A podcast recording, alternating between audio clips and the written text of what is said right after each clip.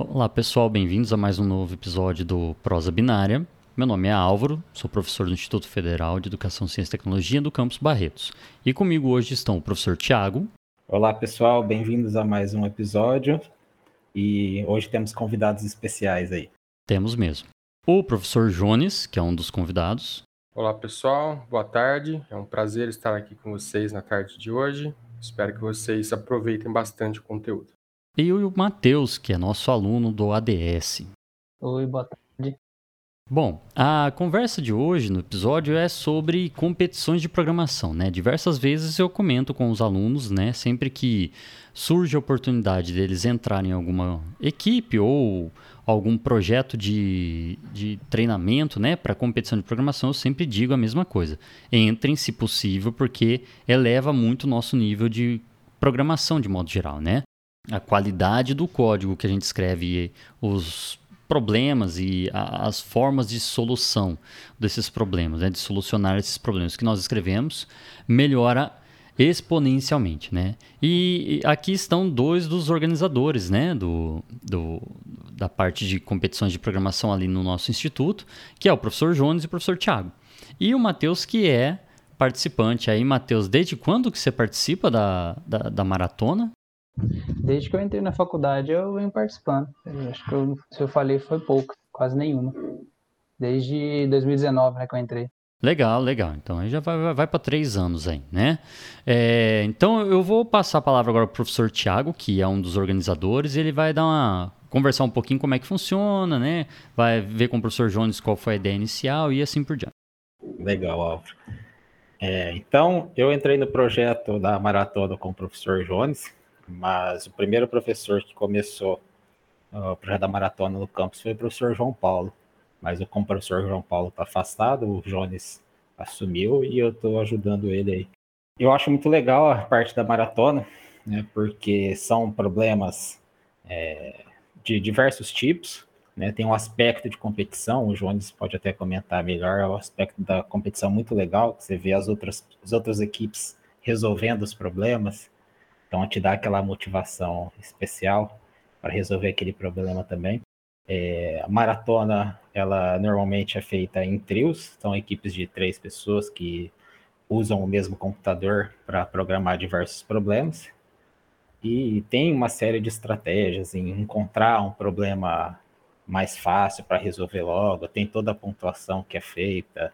É, são várias, várias pegadinha, né? Pra, pegadinha. Dá vários assuntos interessantes para a gente comentar. É, você quer falar um pouco dos, das competições que nós temos, Sim. do formato geral? Sim, deixa eu mostrar um pouco. Então, nós temos a Maratona de Programação, que é o que o professor Tiago citou, que é uma competição entre equipes, né? Que pelo regulamento são três integrantes que participam. Eles têm um terminal para programar, eles sentam em trio. Essa é a maratona de programação. E nós temos uma outra modalidade que é a OBI, Olimpíada Brasileira de Informática. Nessa modalidade participam apenas alunos do curso técnico e na maratona de programação alunos do curso superior.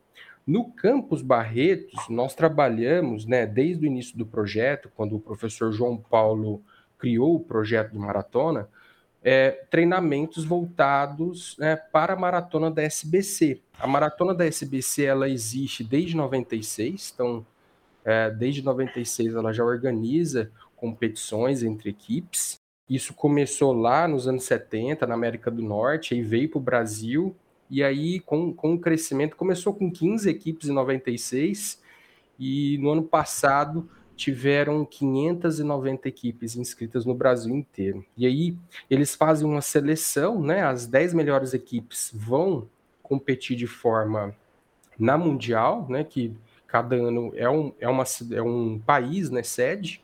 O ano passado foi em Moscou.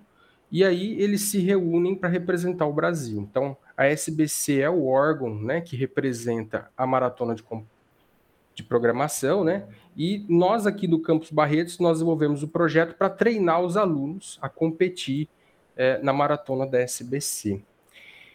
O, o, projeto aqui no campus né, começou no ano de 2017. Né? O professor João Paulo ele já trabalhava é, com esse tema lá na ETEC, e aí ele falou assim, me convidou, ele falou assim: Ó, oh, Jonas, você não quer participar da maratona de programação? Eu, eu, particularmente, fiquei assustado porque eu nem sabia o que era a maratona de programação. Porque quando eu era aluno, nenhum professor me apresentou isso. Nenhum professor falou: olha, quer participar da maratona de programação? E isso já existia, né? Eu me formei em 2009 pelo Centro Universitário de Rio Preto e nenhum professor falou: oh, existe isso daqui, você quer participar? É. Então foi algo que eu fiquei assim é, abismado. Falei: nossa, existe esse tipo de competição? E o João Paulo falou: não, existe já há um tempo tal. A gente trabalhava isso na ETEC, na FATEC também, o pessoal já trabalha faz um tempinho. E aí ele trouxe esse projeto e a gente começou. O projeto avançou bastante, a gente tem bastante competições, a gente tem as nossas competições locais do campus, que é dentro do IFTEC. Nós temos a Interifo, que é entre os alunos do integrado, e nós temos duas regionais aí, né, que a gente pode citar entre os alunos do Instituto Federal de São Paulo, que é a BHC, Barretos, Hortolândia e Campinas, e a Interif, que é uma das maiores, que é entre os alunos do Instituto Federal. Nessa última edição que ocorreu sábado retrasado, participaram 71 equipes. Então a gente está evoluindo a cada ano, né? a gente está conseguindo trazer esses alunos, e, e, é o que o professor Álvaro comentou, né? Isso é muito importante, porque aprimora muito o conhecimento deles, né? na, na parte de algoritmo, lógica de programação, é fundamental. Quer complementar alguma coisa, professor Tiago, que eu esqueci? Só comentar, né? Quando é agora que a gente faz parte da organização, a gente também é, escreve os problemas. É. Então a gente tem que fazer os problemas com dificuldades variadas, com é, temas variáveis. É, é tem, um, é. tem problema lá de programação, tem problema de grafos, tem problemas de estruturas de dados, tem programação dinâmica. Então são diversas teorias que os alunos veem no curso que a gente faz os problemas para eles é, justamente melhorarem, né, aprimorarem as técnicas de programação deles. É, dentro da maratona de programação a gente tenta trabalhar diversos conteúdos, né? Manipulação de string, pilha, lista, fila, matriz, né? Às vezes até um conteúdo mais avançado, grafos, árvores binárias, enfim, para tentar estimular dentro de um problema. E como que é um problema de maratona de computação, né? Como que é? Normalmente tem uma historinha Pedrinho está jogando bola, tal, tal, tal, tal, tal, tal, desejas que faça isso, isso, isso. E aí a gente dá alguns exemplos de entrada, alguns exemplos de saída. Qual que é o objetivo? Desenvolver um algoritmo, e aí a gente não vai avaliar né, a, a forma algoritmo como a equipe desenvolveu, e aí o aluno pode usar qualquer estrutura que ele queira, só que tem que passar dentro dos casos de teste. Então a gente dá alguns exemplos de casos de teste, né, uns dois, normalmente no caderno de provas, e alguns exemplos de saída. E aí os juízes, né, os autores dos problemas, colocam os, os corner cases, né, escondidos lá, que são novos casos ocultos. E aí a equipe tem que desenvolver um algoritmo que consiga passar todos os casos de teste. Então a equipe ela vai receber o que na maratona de programação? Um IS passar todos os casos de testes, ou um no, né? E aí ele pode receber, às vezes, uma orientação, no porque foi erro de apresentação, no porque foi wrong answer, algum desses corner cases aí não passou, ou no porque deu é, é, room time, por exemplo, time limit, excedeu o tempo. Então, ele tem uma orientação para que ele arrume aquele algoritmo e submeta novamente ao sistema para tentar passar. Então, Normalmente o formato é esse, é uma historinha, e aí a gente dá alguns exemplos de entrada, em que o aluno pode testar, a equipe ele testa, e alguns exemplos de saída. Passando um pouquinho para o Matheus agora. Matheus, como que você vê, é, você que já tem experiência em três anos de maratona, como que você vê é, a competição em si, né? Porque, como o nome diz, é um ambiente competitivo, você tem equipes tentando vencer umas às outras, e você tem um feedback visual lá de qual equipe resolveu qual problema. Como que você, participante, vê é, esse ambiente da maratona? Então, eu acho bem interessante, até como uma forma da gente ir medindo o nosso processo evolutivo, né, no, no decorrer da faculdade. Por exemplo, nas primeiras maratonas era um pouco mais difícil, não resolvia tanto, conforme foi passando o semestre, a gente foi vendo a nossa evolução, né, de conseguindo estar tá resolver mais exercícios, né? Criando uma certa experiência ali com, com o ambiente. Então, Eu acho muito interessante isso, ela ajuda bastante a gente assim nessa parte. Eu acho interessante também que né, os professores né, de diversas uh, áreas, diversas disciplinas, né, podem é, entrar aí, né, também trabalhar com a maratona de programação. Então, se a gente vê aí é, na disciplina de engenharia de software, né, onde a gente trata as metodologias ágeis, né, a gente pode colocar isso em prática, né, porque as equipes da maratona utilizam um daqueles métodos ágeis ali, né, para trabalhar é, em dupla, para trabalhar em trio, né, então sistema de liderança, quem é o líder, quem que vai ficar na frente do computador, quem que vai programar, né? Quem que vai rascunhar aquele algoritmo né, pode fazer isso em fluxograma e passar para o outro que implementa.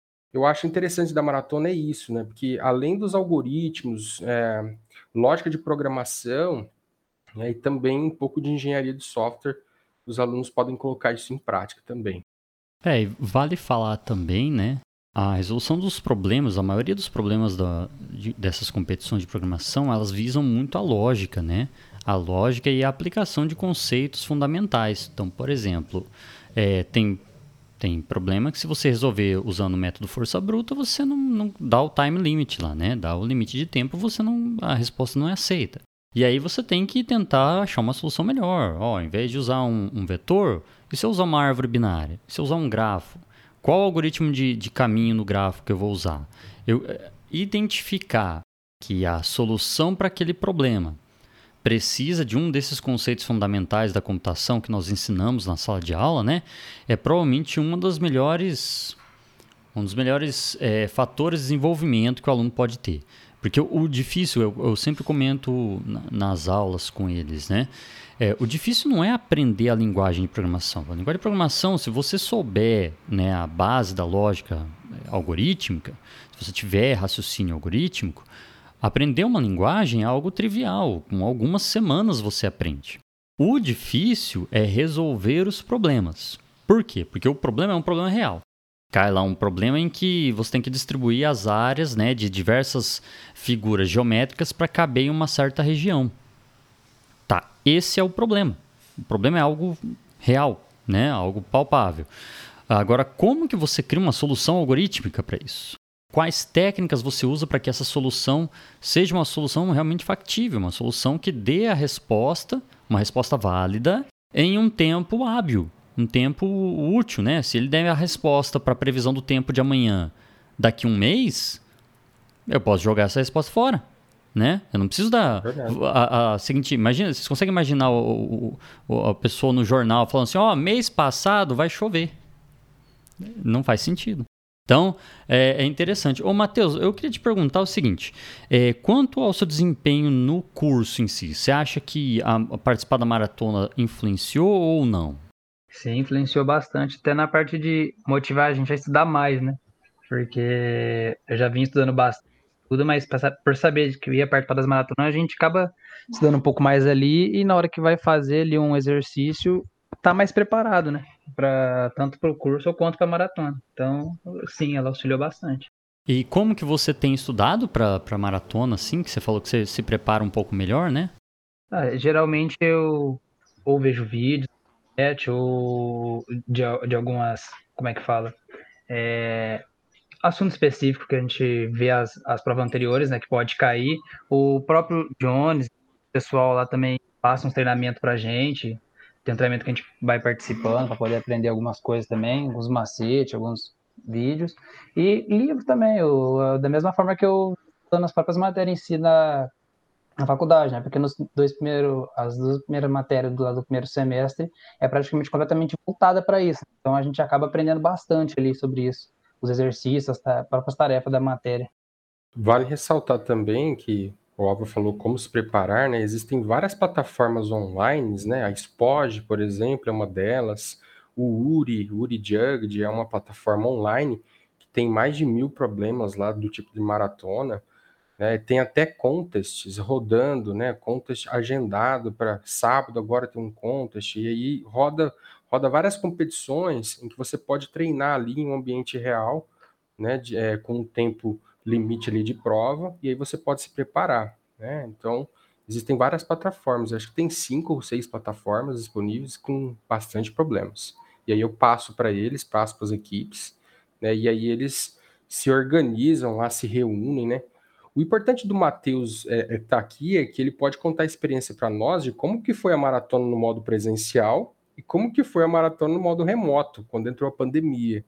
Né? É a primeira vez que ele participou, é, nós ainda estávamos é, em modo presencial. Eu gostaria que o Matheus comentasse sobre isso. Tem alguma diferença, Matheus? Você acha que foi melhor no modo remoto? Foi pior? Para se reunir, né?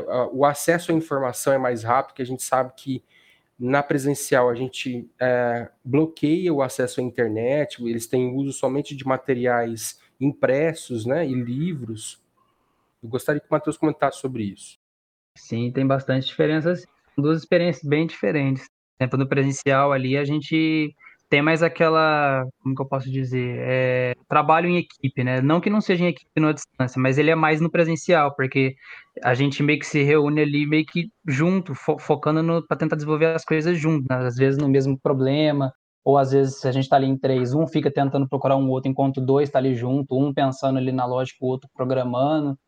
É, agora, que nem no método distância, é um pouco mais individual, porque até que fica, é meio complicado a gente ficar o tempo todo conversando ali. Então a gente meio que assume um problema e fala, a gente vai tentar resolver esse. Enquanto o outro vai fazendo um outro e o outro faz o outro. Aí um vai acompanhando o placar, vai avisando ali no chat particular nosso da equipe, né? Aí a gente, por exemplo, aí chegou um momento que não tá mais conseguindo. Aí que a gente vai pegar para se reunir à distância, para falar especificamente daquele exercício. Então, assim, a maior diferença é essa questão mais do, de que um é um pouco mais individual ali, mesmo que a gente está em equipe ali, e o outro é mais focado à união, né? É. Mas assim, é, são experiências diferentes e os dois são bem legais participar. Legal. O importante é ressaltar também que no ambiente remoto a gente teve que aumentar o nível de dificuldade dos problemas, porque as equipes é, começam a ter acesso à internet, né, e também eles têm três terminais para programar. Né? Antes, né, no modo presencial, eles tinham um terminal e se reuniam ali os três e ficava revezando quem ia programar, né? Então isso leva um certo tempo. Agora, é, três terminais, então podem ter submissões paralelas, né? E que foi o que aconteceu na Interif lá, na última maratona que a gente teve, né? Inclusive a gente comentou durante a transmissão, nossa, como isso é possível? Só na remota, né? Duas submissões de problemas diferentes acontecendo ao mesmo tempo da mesma equipe. Isso no modo presencial nunca acontece. Então a gente teve que aumentar o número de problemas no modo remoto e aumentar o nível de complexidade para que eles não terminassem a prova antes do tempo. E assim, é, essa limitação de um terminal por grupo, eu entendo que como ela surgiu lá na década de 70, em que você literalmente tinha terminal, né? Não era, não era um computador, era literalmente um terminal por grupo. Até entendo, mas será que isso não é algo assim já meio antiquado? Não seria interessante deixar três, né? Um para cada elemento, justamente para eles já irem trabalhando separadamente, é, eu sei que a regra padrão formal é um terminal por grupo. Mas qual é a sua opinião? Você acha que seria melhor mudar para um, um, um, terminal por aluno, e aí unir os três num grupo só, mas um terminal por aluno, ou manter um terminal por grupo? É, no, no meu ponto de vista, né, quando surgiu a pandemia, é, muitas equipes comentando comigo, né, que acharam muito melhor esse modo, né, um terminal para cada. Então, eu sou suspeito de falar, mas eu acho que eles produzem mais com um terminal para cada é, aluno, cada integrante da equipe.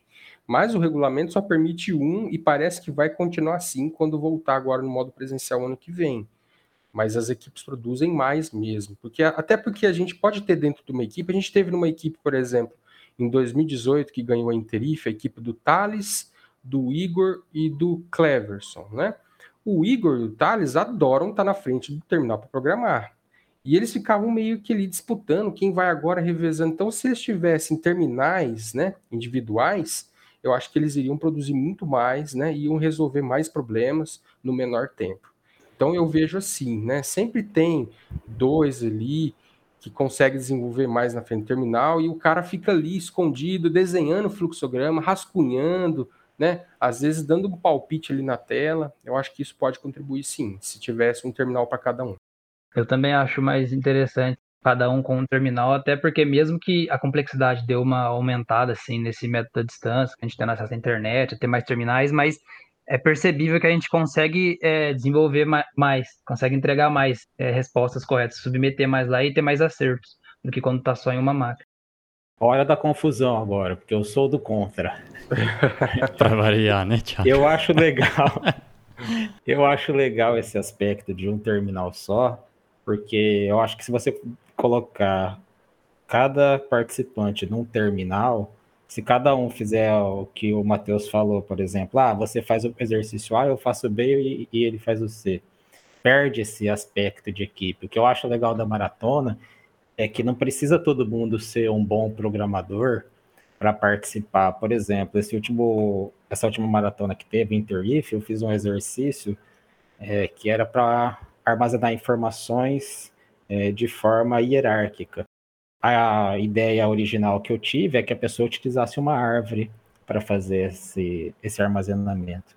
Então eu acho legal que não precisa todo mundo ser um, ser um excelente programador, mas, por exemplo, a pessoa pode ser que a pessoa não é tão boa programadora, mas ela lê o texto, ela identifica, fala, ó, aqui eu preciso usar árvore, porque para esse problema eu preciso usar árvore. Ou então algum problema de caminho, né? Você vê lá é, que você tem um problema, que está trabalhando com. É, tem algumas cidades que tem que encontrar o menor caminho entre as cidades, a pessoa bate o olho e fala: Ó, vamos usar o Dijkstra aqui, que vai ser o que vai dar a solução ideal para a gente.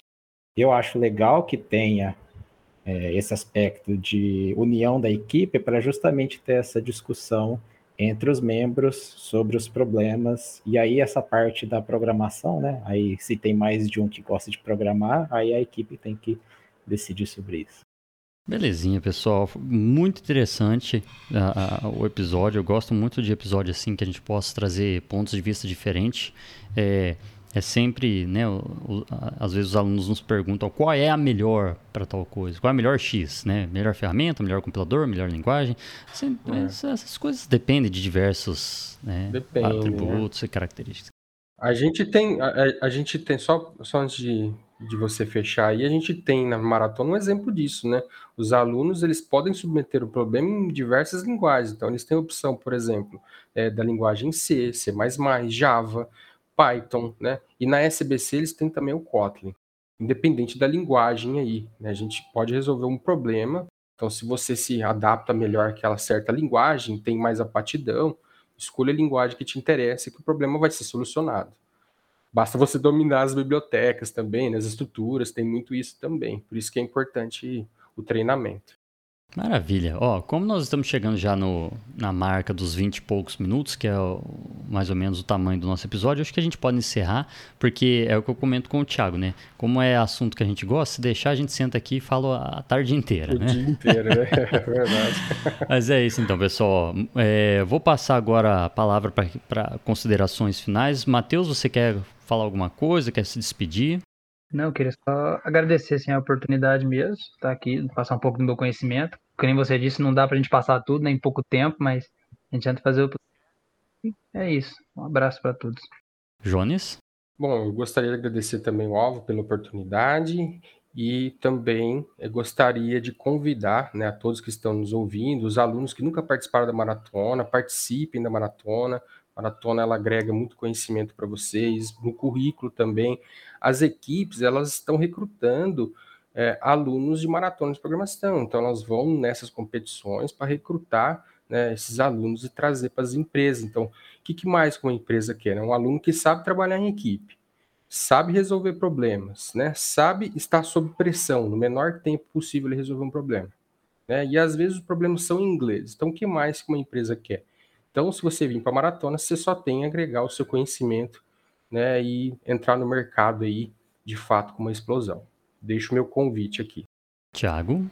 Gostaria de agradecer a todos que estão nos ouvindo, ao Jones e ao Matheus por participarem do episódio e até a próxima. Eu gostaria de agradecer formalmente o, o professor Jones, né, que inclusive assim, só para deixar claro o negócio, você teve alguns professores bons. Teu professor de processamento de imagem, Jones, foi fantástico, tá? Foi. Não ouse falar mal dele. E Exatamente. agradecer a presença do Jones e do Matheus, tá? Espero que vocês tenham gostado do episódio, né? A ideia é trazer episódios de formatos diferentes, com assuntos relacionados à computação, mas diferentes, né? E é, fica sempre aquele é, meu muito obrigado, né? Se vocês quiserem entrar em contato, vocês podem usar os e-mails institucionais, né? Que encontram-se na página brt.ifsp.edu.br. O Matheus especificamente, Matheus, você quer deixar alguma forma de contato ou ele entra em contato com o professor Jones e o professor Jones te passa? Pode entrar em contato direto com o Jones, não tem problema não. Pode Beleza. Ser. Então, muito obrigado pela presença e paciência de todos vocês e até o próximo episódio.